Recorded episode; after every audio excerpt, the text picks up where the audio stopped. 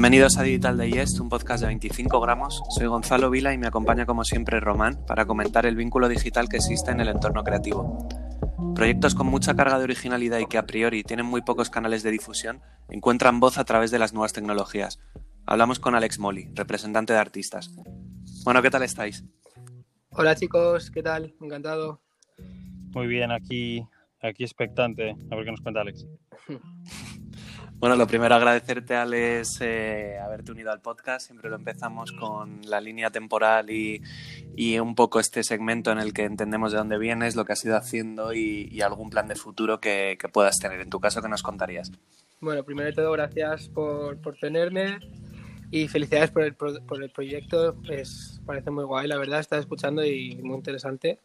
Em, yo vengo, bueno, nací en Barcelona. Em, 28 años y, nada, em, viví durante un tiempo en Granada porque tengo familia en Granada, luego volví con 18, ya comencé a, a trabajar desde entonces y, luego también hice mi carrera, hice una carrera que no tiene nada que ver con lo que hago ahora, pero bueno, hotelería y turismo. Trabajé un poco en todo durante mi carrera y nada, cuando terminé y me gradué, a través de un colega empecé a, a entrar de becario en una agencia de modelos que se llama View. Y, nada, estuve ahí como de asistente unos seis meses, luego poco a poco, bueno, lo típico, empiezas a subir y, estuve al final casi cuatro años y medio en, la agencia, primero en el departamento de hombre y luego empecé a ayudar también con alguna celebrity, ayudaba al dueño de la agencia con special bookings, bueno, en todo lo que, lo que hiciera falta bastante polivalente, lo que, lo, que, lo que hubiera que hacer, pues ahí estaba yo y, nada. Em, paralelamente a estar en View, empecé a llevar eh, a un, un, colega que había conocido, que era cantante, que es Kailandre, y, y, aparte de Kailandre, luego ya los seis meses más tarde también empecé a llevar a Candela Capitán, que es una performer y mm, bailarina, performer. Y luego poco a poco me junté con, con bueno, un colega que se llama Alex Nikolov, que también estaba en el mundo de, de la música y, y, llevaba a Andrei Warren, que es otro de los artistas que estamos llevando ahora. Y bueno, nos, nos, juntamos Alex y yo porque hacíamos cosas muy parecidas y creemos que nos podíamos ayudar él en la parte más musical y yo en la parte más con marcas y, bueno, un poquito lo que hacía en View, que era con la representación más a nivel marcas y, y nada, nos juntamos hace pues quizá un poquito menos de un año em, y se juntaron un par de proyectos más, entre ellos el de Lady Sen y, y, nada, empezamos así. Yo, pues después de seis meses intentando llevar todo View más este proyecto más personal, pues nada, en el pasado noviembre creo que fue, ya dejé View y, nos dedicamos plenamente a la representación de, de, estos artistas. Y la verdad que muy guay, estoy muy contento. tener una empresa propia es, y más en estos tiempos que corren ahora es muy poco recomendable. Sí, es challenging, por Ahí puede comentar Román, sí. Pero bueno, también es gratificante y mira, yo estoy un poco en un mood de que si no lo hacía ahora, pues no lo iba a hacer nunca. Entonces estoy contento y, con ganas de que salga y la verdad muy agradecido porque no todo el mundo puede tener esta oportunidad y, currando mucho. Así que nada, durante la cuarentena, em, como que todos nos sentamos con todos los talentos, todos tenemos muchas ganas de crecer, incluso los talentos, y, lo que ha pasado un poco es que cada talento ha ido creando su propia escuela, entonces Leitisen lleva tiempo ya haciendo mucha piña con sus productores y con los talentos más jóvenes de, de la ciudad, y ha creado un colectivo que se llama Cute Mob, que será como oficialmente presentado y lanzado en septiembre-octubre, pero estamos ya con, todos los preparativos. A la vez Andrei ha hecho su estudio que se llama Misato, que es como la parte más comercial, que, mm, que él no quería ya seguir firmando como, con su propio nombre porque ya le, entra, le están entrando muchos proyectos como comerciales con marcas y, nada, necesitaba ayuda y necesitaba también como un proyecto que pudiera firmar toda esta parte más comercial y él quedarse como más artista y hacer sus cosas o más personales o más artísticas pues con galerías o otro tipo de, acciones y, y, nada, estamos con estos dos proyectos y aparte con Kai y con Candela también a tope y con muchas ganas de, de esta nueva temporada a ver qué nos trae. Sí, bueno, con, esto que comentabas ahora es alguno de los ejemplos, pero teniendo en cuenta que, te dedicas a la representación de talentos, yo creo que la primera cuestión está muy clara, es cómo influye el digital en, tu propio trabajo y cómo te beneficia. Pues es que digital lo es todo en, mi trabajo, desde que eh, trabajo a través de emails básicamente, o sea, desde la relación con los clientes, la relación con los talentos es prácticamente digital, el trabajo que se crea es prácticamente digital, obviamente la música tiene una parte también que, ahora está capada con, el corona, que es toda la parte de los lives, pero piensa que desde la distribución, hoy en día hacemos todo distribución digital, ya no tenemos ni siquiera mm, discos, ni por lo menos nosotros estamos todo, basados 100% en el streaming. Y, y también con Andrei todo es bueno, es que el negocio es 100% digital, de hecho es de, lo, de los pocos artistas que de nuestro roster que están funcionando incluso mejor con esto, con, la nueva situación, porque muchas marcas se han tenido que adecuar a, a crear contenido 100% digital, entonces es como desde el estudio creamos contenido sobre todo 3D, estamos también haciendo incluso filtros para marcas y todo este tipo de contenido de, vídeo, postproducción y todo es lo que, lo que ahora es más las marcas tienen que hacer porque no, no sé, no sé en otras ciudades, pero ahora por ejemplo en Barcelona han vuelto a poner que sí, no se pueden juntar más de 10 personas, entonces todo esto limita mucho las producciones, entonces la verdad que mm, digital en mi negocio es todo. Candela, por ejemplo, también está haciendo ahora un proyecto que es muy digital, que, que se llama Chaturbate y mm, eh, bueno, ahonda un poquito en, en, lo que viene siendo las plataformas de intercambio de tokens, en las plataformas eh, como Chaturbate, que es como de modelos sexuales y bueno, y Kai también, aparte de músico, eh, ha ido desarrollando, conoció a Neil, que Neil Hardison, cuando era muy joven y, y tiene su proyecto Cyborg también, que obviamente pues también está 100% relacionado con lo digital que, que le ayuda a, bueno, él tiene como esta inquietud con el espacio, desde su primer disco que se llama Outer Space ya, ya lo tenía y, y ahora ya está 100% con esto y, está haciendo un documental sobre su transición a Cyborg y ha creado como un, un sentido extra a los que tenemos los humanos que le permite recibir los rayos cósmicos del espacio y con esto hacer música bueno, cada uno, ya te digo, cada uno tiene su movida y cada uno está muy relacionado con lo digital y por tanto yo que estoy ayudándoles a todos, pues estoy también... Sí, te ha ayudado, el digital te ha ayudado a, evitar tanta reunión y centraros en el contenido, centraros en, en, proyectos nuevos, ¿no? Yo creo que al final un poco, sobre todo de cara a toda la parte de management, eh, ahora mismo ya pues has perdido ya no tienes que invertir tanto tiempo en, gestión y en promoción y muchas cosas, al final te da tiempo a encontrar tu, identidad como artista, supongo, y, y que mejor que un canal como el digital para poder contar todo. Claro, ahora con el digital, pues cada artista tiene su plataforma directamente con su público y tienes dirección, o sea, tienes comunicación directa con, tu público, ves lo que gusta, lo que no gusta.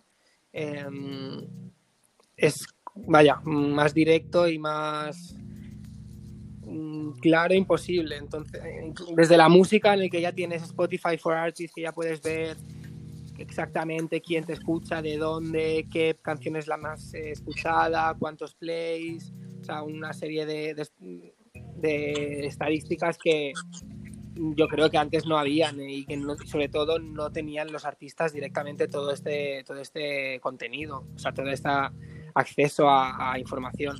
Y, lo mismo pasa pues con Instagram, con todo tipo de plataformas en las que ya te dan estadísticas y sabes perfectamente por dónde ir, por dónde no ir y, lo que funciona, lo que no funciona. Entonces, em, claro, el digital, en mi caso y en el caso de la agencia que estamos con, con Alex, em, es, vaya, si no tuviéramos el digital no habría agencia, básicamente no, no funcionaríamos. Me tocaría cogeros la caravana e ir conociendo pueblos y pueblos alrededor del sí. mundo.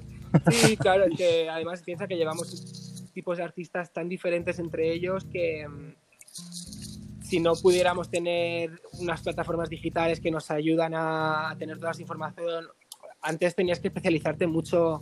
El tipo de manager antes era muy especializado en música o performance o pues una, una agencia de, de, digital tipo una agencia em, pues de diseño gráfico, ¿no? Que podría ser un poquito pues una rama de lo que hace Android también, o sea, te especializabas mucho más y ahora con acceso a información, con todo lo que hay ahora hoy en día en, en, ordenadores y todo lo que podemos acceder a información y, y, lo fácil que es comunicarse entre todos los distintos puntos también nos ayudan a tener este tipo de agencia tan 360 en el que tocamos diferentes disciplinas y, y creo que es algo como mucho más del siglo XXI, como que no hace falta especializarse en una cosa y que entre todos se ayudan y un cliente que a lo mejor entra para una cosa acaba también em,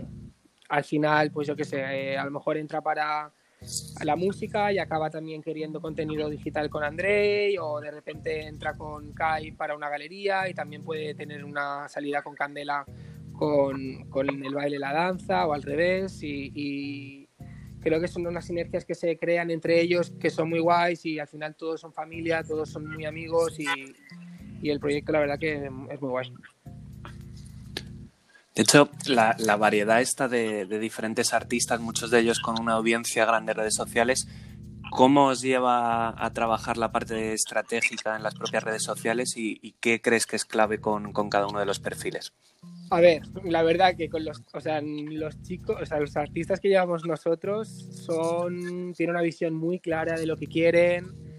Si algo les une, porque claro, ya te digo, son todas disciplinas diferentes y cada uno tiene su visión y, no es que llevamos a artistas de música R&B o artistas, ¿sabes? Es, es como todo es hmm. muy diferente. Lo que les une a todos es que son muy únicos en lo que hacen y que tienen una visión muy clara de lo que quieren y la verdad que a nosotros no nos solemos meter mucho en, en, sus redes sociales ni en cómo ellos se expresan de cara afuera porque mm, lo que tienen de especial es su visión y, cómo ellos defienden su trabajo y, lo, únicos que son. Entonces, yo, por ejemplo, antes en la agencia de modelos sí quedábamos más al final tampoco dices, por lo menos yo no creo en, los productos de, de, que tú les pasas una lista de cómo tienen que hacer las cosas y al final eso es un producto súper fake y que yo creo que no funciona. Pero sí que dabas más consejos, lo, cogías a gente, tampoco tienen tanta personalidad, los modelos cuando son tan jóvenes, los pongas con 16, ¿sabes? Entonces les das más ayuda.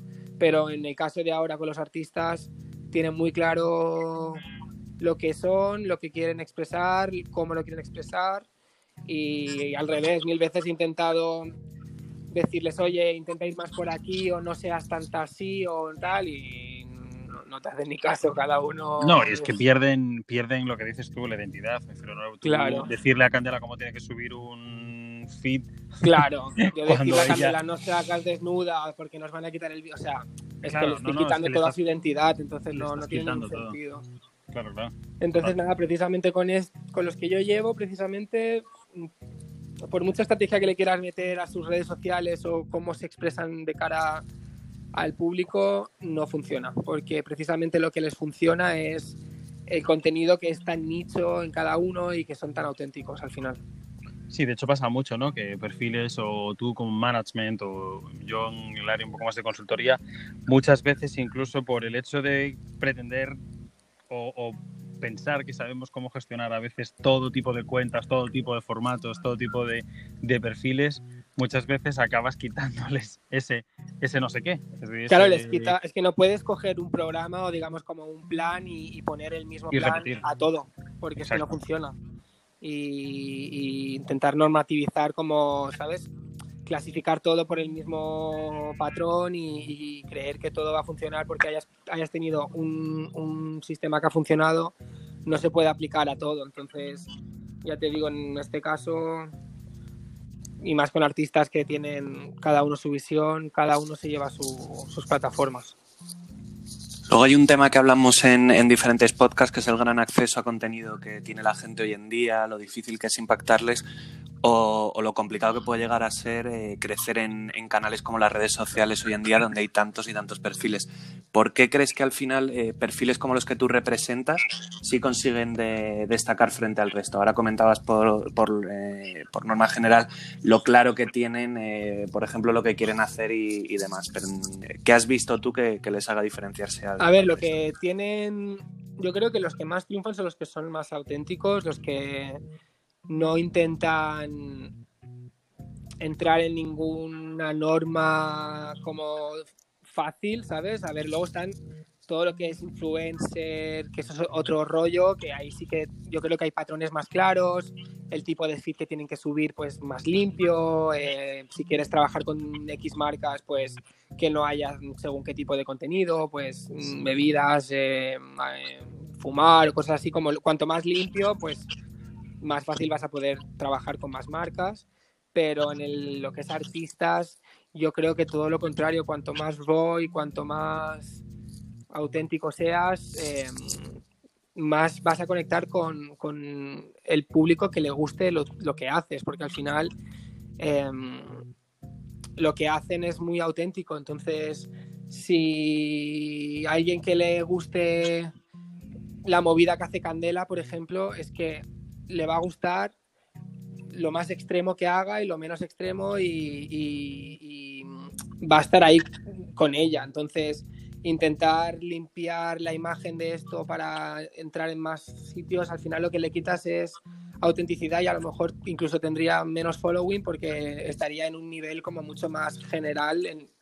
Yo creo que lo bueno de cuando eres un artista es como buscar tu pequeño nicho, buscar lo que, lo que te diferencia de todo el resto, buscar como tu, tu causa y, lo que eres bueno y lo que te gusta hacer y, lo que tú defiendes como dentro de tu speech como artista y, explotarlo al máximo y, jugar con ello un poco para que diferenciarte del resto, porque si, si no te diferencias no, no vas a conseguir conectar con el público como más intensamente, vaya. Sí, está claro que Kurt Cobain no tuvo éxito por gustar a todos. Exacto, exacto. Eres tú, eh, tienes que ser único y, obviamente tienes que ser un poco como con cohesión con tu trabajo y... Pues vamos a, las tres preguntas habituales del podcast. Eh, comenzando por la primera, eh, coméntanos dónde estabas hace 25 años. Hace 25 años. años pues no sé, estaría en la cuna, ¿no? No sé, tres años, no sé, no sé ni qué haces con tres años, pero... Pues ya haces pues bastante, ¿eh? haces bastante. En casa, pues dando por culo, supongo, mis padres. La segunda sería dos personas importantes en tu vida y cinco cosas en las que no podrías vivir. Mm, dos personas importantes en mi vida. Eh, es que, a ver, amigos, familia, ahora mismo dos personas importantes, obviamente mis padres y mi hermano y mis abuelos y todo, mi familia. Y en casa vivo con, con Alex y con Andrea ahora mismo, que los veo cada día y son muy importantes porque vaya, me cuida, los cuido y estamos a tope ahora con todos estos tiempos que están tan raros. Em, nos apoyamos mucho. Y luego cinco cosas con las que no podría vivir, pues mi ordenador, o sea, va a sonar súper mal, pero típico mi ordenador para trabajar, mi móvil, em, mi cama, que es mi santuario. No había salido la cama todavía. No, es que cuando ahora vuelvo de viaje, he estado todo, casi todo el mes de agosto fuera y es que como mi cama no hay nada. O sea, mm, me encanta estar solo. Soy una persona bastante no ermitaño, pero necesito mi tiempo y necesito mi descanso y, y se echaba de menos, la verdad. Y dos cosas más, pues me gusta hacer deporte, pues el gimnasio y, y, la, y el mar, por ejemplo. Soy muy, soy muy de Barcelona y la verdad que cuando estoy mucho tiempo en una ciudad sin mar lo noto. Bien, bien. Y la tercera pregunta, ¿qué piensa la mayoría de gente sobre ti que no es cierto? Pues es que no tengo ni idea qué piensa la gente sobre mí. Mm. No lo sé, la verdad, es una, respuesta, es una pregunta que no te sabría decir. Complicada. Es, no sé, espero que no piensen nada malo, pero vaya que, que soy borde o cualquier cosa así, no sé, pero vaya, no lo soy, o sea que... No sé qué será. Habrá que demostrarlo. porque- Sí, sí, sí, cuando quieran. Y terminando el podcast, eh, tu recomendación de, de un invitado que te parezca interesante para, Pues para traer cuando al me escribió Pau em, sobre el podcast, lo comenté justo con André y creo que el tema de Digital Digest iría muy bien que él también pues explicara su proyecto, que es lo más digital que tengo dentro de lo que es mi roster y, y creo que sería muy interesante, así que ahí lo dejo. Sí, yo, yo te iba a obligar a que nos pusieras en contacto con él. Tranquilo, Yo- yo os paso el contacto y, y- y estoy seguro que, que os va a gustar mucho lo que pueda decir. Genial. Pues muchas gracias, Alex. Bueno chicos, gracias a vosotros y estamos en contacto y que vaya muy bien y Salud y fuerza. Muchas gracias. Cuídate. Igualmente. Chao. Chao.